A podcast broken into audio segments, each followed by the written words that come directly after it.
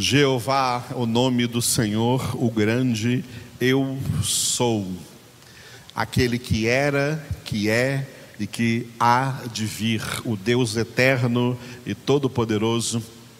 É esse Deus que o apóstolo Paulo escreveu em Romanos 8, dizendo: Se Deus é por nós, quem será contra nós? Aleluia. Na segunda parte da nossa congregação, nós vamos louvar ao Senhor com o versículo 24 do Salmo 69. Salmo 69, versículo 24, cujo título é forte: Indignação e ira, tá? Falando aqui não de Davi não estará falando aqui sobre indignação humana e nem ira humana, mas indignação divina e ira divina. Deus fica indignado e Deus também fica irado. Então vamos ver como que Davi orou neste versículo. Ele fez um clamor neste versículo a Deus assim: derrama sobre eles a tua indignação e que o ardor da tua ira os alcance. Vamos repetir? Derrama sobre eles a tua indignação e que o ardor da tua ira os alcance. Que clamor, né, que Davi fez aqui sobre homens sobre pessoas, sobre pessoas que Davi considerava então como seus inimigos. Exatamente o oposto do que nós acabamos de expor no versículo, nos dois versículos que nós meditamos no livro dos Provérbios, Provérbios 25, 21 e 22, e que o apóstolo Paulo interpretou de maneira correta em Romanos capítulo 2. Do que, que nós nos lembramos então, quando vemos Davi aqui no Antigo Testamento, pedindo a Deus para derramar sobre outros seres humanos a sua indignação e o ardor, e que o ardor, o ardor da ira de Deus os alcançasse. Esse tipo de oração que Davi está fazendo chama-se oração imprecatória, ou então uma imprecação. É um estilo de oração vigente na antiga aliança, antes da vinda de Jesus. Antes da vinda de Jesus, era possível que homens de Deus, como o rei Davi, orasse contra outras pessoas, orasse inclusive pedindo a Deus que pesasse a sua mão contra outras pessoas, contra inimigos humanos. Tá? Esse tipo de oração não existe mais desde que Jesus veio ao mundo. Depois da vinda de Jesus, quem ora desse jeito está pecando. Esse tipo de oração é pecado. O tipo de oração que nós temos hoje é aquela que Paulo descreveu quando ele descreveu o nosso ministério, o ministério dos crentes, o ministério dos filhos de Deus de orar, ministério de oração que nós temos para orar por toda a humanidade. 1 Timóteo capítulo 2, versículo 1, onde Paulo disse: Acima de tudo eu rogo que vocês façam orações, súplicas, intercessões. Olha como ele termina o versículo: em favor de todos os homens, nunca contra homem nenhum. Nós não oramos contra pessoas, nós oramos em favor das pessoas. E quem ora em favor das pessoas nunca vai orar, Senhor, derrama sobre eles a tua indignação e que o ardor da tua ira, Senhor, alcance essas pessoas. Não, nós não oramos dessa forma, tá? Nós não oramos. O desejo do coração de todos os que foram alcançados pela graça é que toda a humanidade também fosse nós somos realistas de acordo com a palavra de Deus. Nós não nós não somos iludidos. A verdade não deixa para nós nenhuma ilusão. É claro, dentro de todo o contexto da escritura, que a maioria dos seres humanos não é salva a salvação é para os poucos escolhidos de Deus. A salvação é para os eleitos de Deus. Aqueles que Paulo eh, descreveu em Efésios capítulo 1, versículo 4. Aqueles que Deus escolheu em Cristo Jesus antes da fundação do mundo para serem santos e irrepreensíveis diante de Deus. É para esses a salvação. A obra da salvação não foi planejada por Deus para salvar a humanidade toda. Se esse fosse o plano de Deus, salvar a humanidade toda, esse plano não poderia ser frustrado.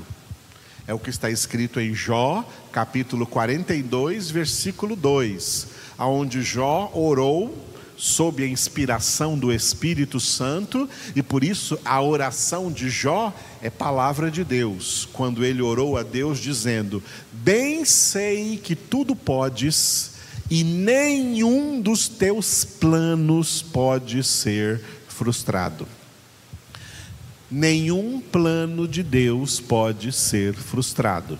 Se o plano de Deus para a salvação fosse para salvar a todos os seres humanos, todos os seres humanos seriam salvos. Mas não é este o plano de Deus. O plano de Deus não é frustrado. Todas aquelas pessoas que Deus escolheu para a salvação serão salvas, e são essas pessoas que já têm os seus nomes inscritos no livro da vida do Cordeiro.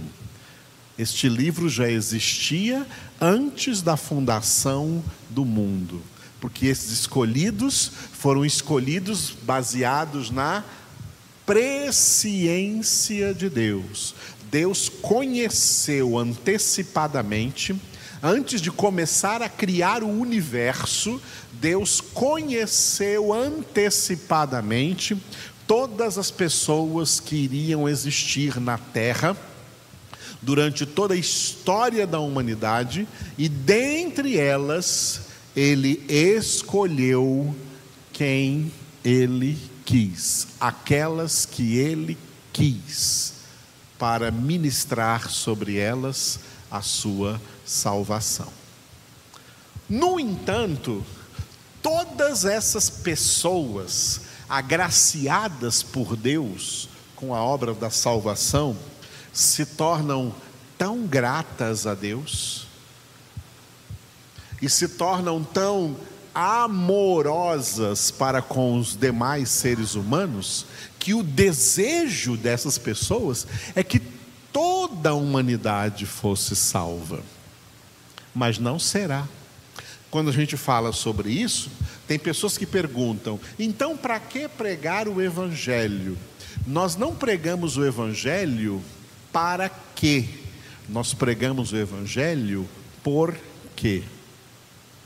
Porque esse evangelho, essa palavra de Deus, nos alcançou, encheu o nosso coração, e como Jesus disse, a boca fala do que o coração está cheio. Então nós pregamos o evangelho por esta causa. E se quisermos colocar um para quê, nós ficamos com o para quê que Jesus colocou. Em Mateus capítulo 24, Jesus disse que este evangelho do reino de Deus será anunciado a todas as nações da terra, não para salvar todo mundo, mas para lhes servir de testemunho de que Deus enviou o seu Filho ao mundo. É por isso que pregamos o Evangelho de Cristo Jesus, indiscriminadamente, como ainda veremos hoje. A pregação do Evangelho é indiscriminada, por isso Jesus disse em Marcos 16, 15: pregai o Evangelho a toda criatura. E ele não disse para pregar o evangelho a toda criatura, para que toda criatura fosse salva. Toda criatura é todo ser humano, mas para servir de testemunho para todos. E dentre todos, aqueles que foram escolhidos por Deus antes da fundação do mundo, estes serão salvos. E estas pessoas salvas passam a ser então a família de Deus, passam a ser então a igreja do Deus vivo, igreja para a qual Deus deu esses dois ministérios, o ministério da oração e o ministério da pregação. O ministério da pregação é o mesmo ministério da evangelização, pregar o evangelho a todos os homens, falar com os homens acerca de Deus. E o ministério da oração é o mesmo ministério que a gente chama de ministério de intercessão. Todos os filhos de Deus são intercessores. Têm a responsabilidade de interceder em favor de todos os homens, pedindo a Deus que abençoe, não que amaldiçoe. Nós não oramos por maldições, nós oramos por bênçãos. Nós não oramos mais para, para ninguém na humanidade, não oramos para ninguém como Davi orou assim: Senhor, derrama sobre eles a tua indignação e que o ardor da tua ira os alcance. Nós não oramos assim, isso não faz parte da nossa oração. Mas nós oramos para que o Senhor os abençoe, oramos para que o Senhor os favoreça, oramos para que o Senhor opere sobre eles todo o bem. É assim que nós oramos. Porque Tiago escreveu na sua epístola: assim como de uma fonte não pode sair água doce e água salgada, também da nossa boca não pode sair bênção e maldição, mas somente bênção. Nós, filhos de Deus, não somos ministros de maldição, somos ministros de bênção.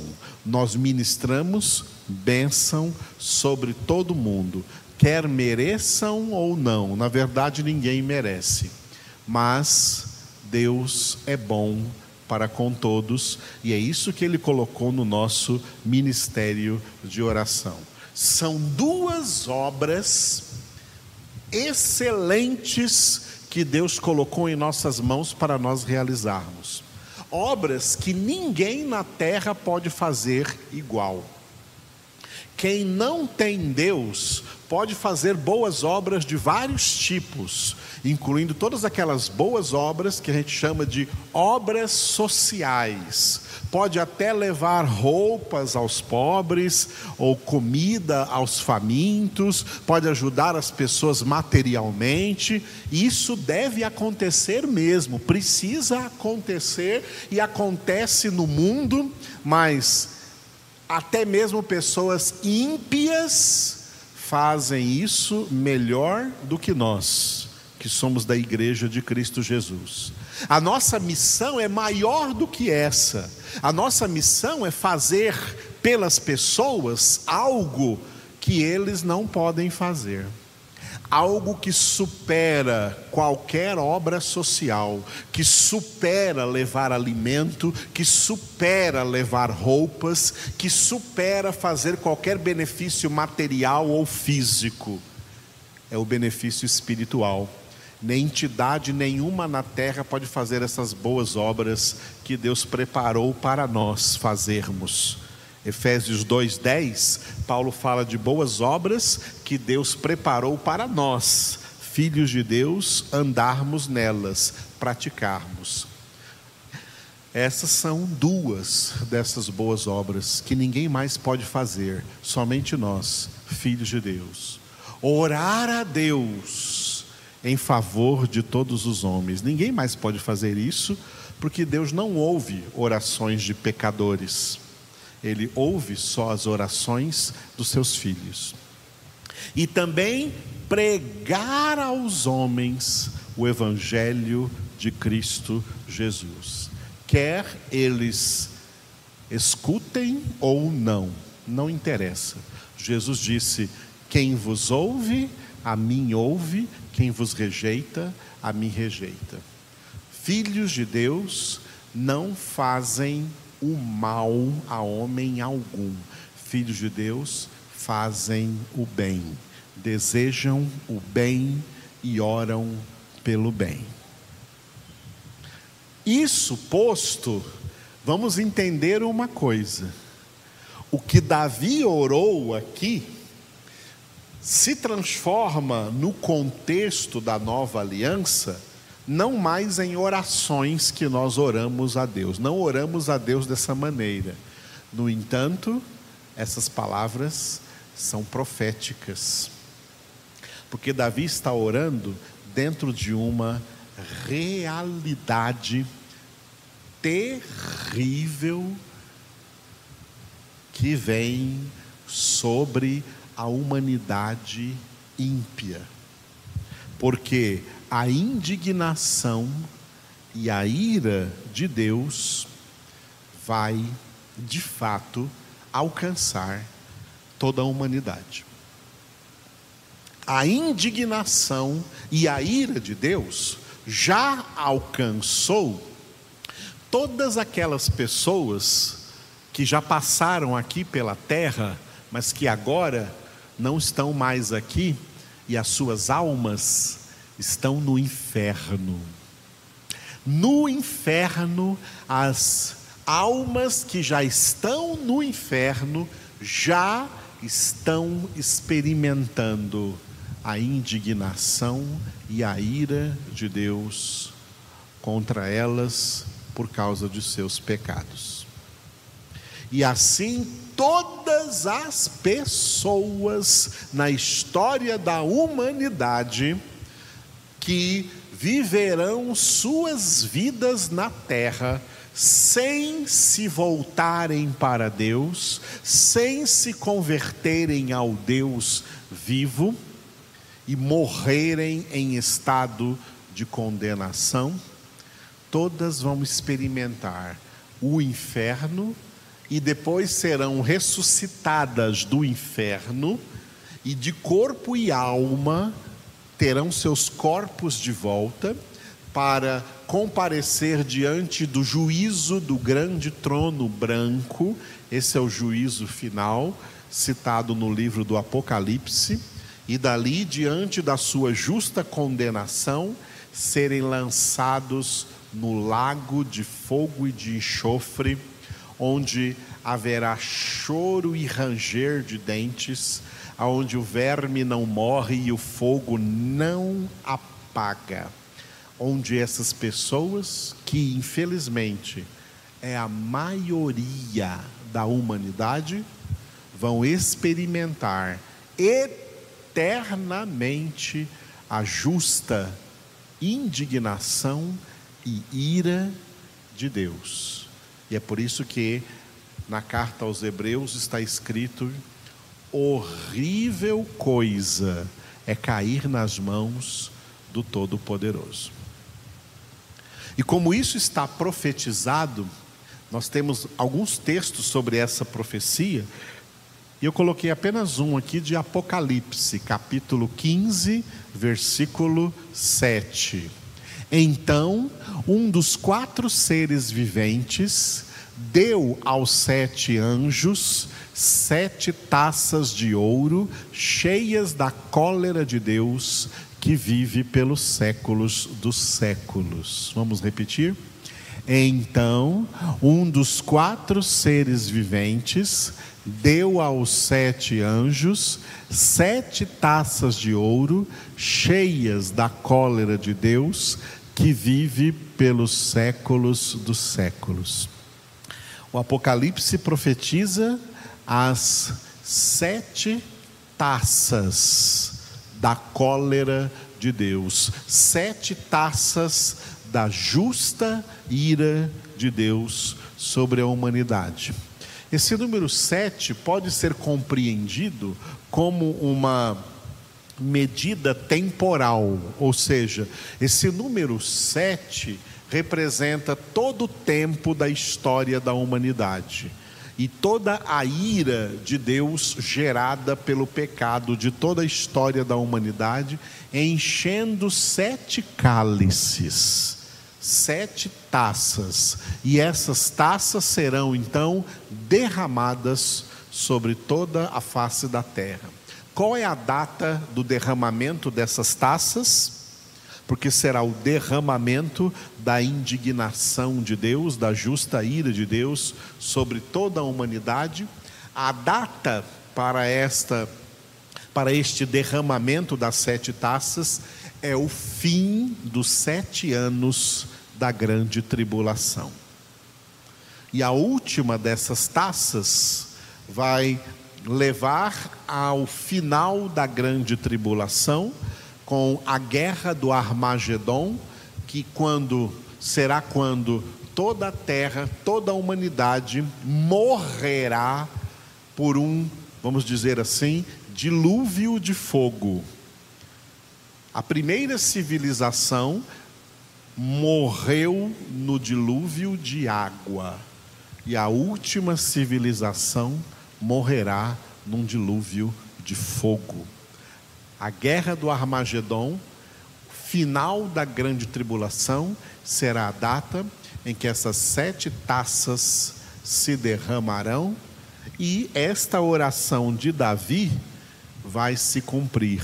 Derrama sobre eles a tua indignação e que o ardor da tua ira os alcance.